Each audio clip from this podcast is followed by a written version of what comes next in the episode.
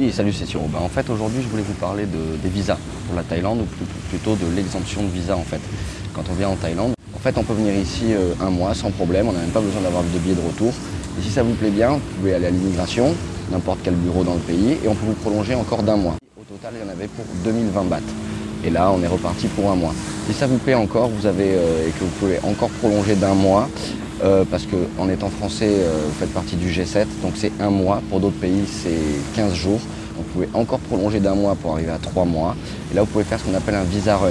C'est ce que j'ai fait en partant de Pattaya. J'ai rejoint la, frontière cambodgienne et je suis rentré à Pattaya. Il y a des agences qui organisent ce genre de petit périple. Ça prend la journée, le repas est inclus. de Bangkok, c'était 2000 ou 2200 bahts. Ici, j'en ai eu pour 2500 bahts.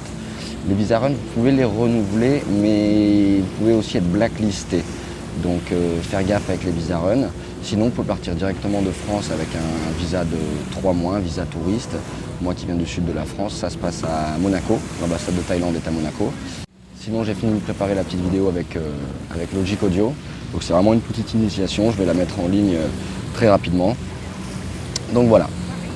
Là, je suis à Jomsien, Jomsien Beach. Allez, moi je vous dis à plus. Bye bye.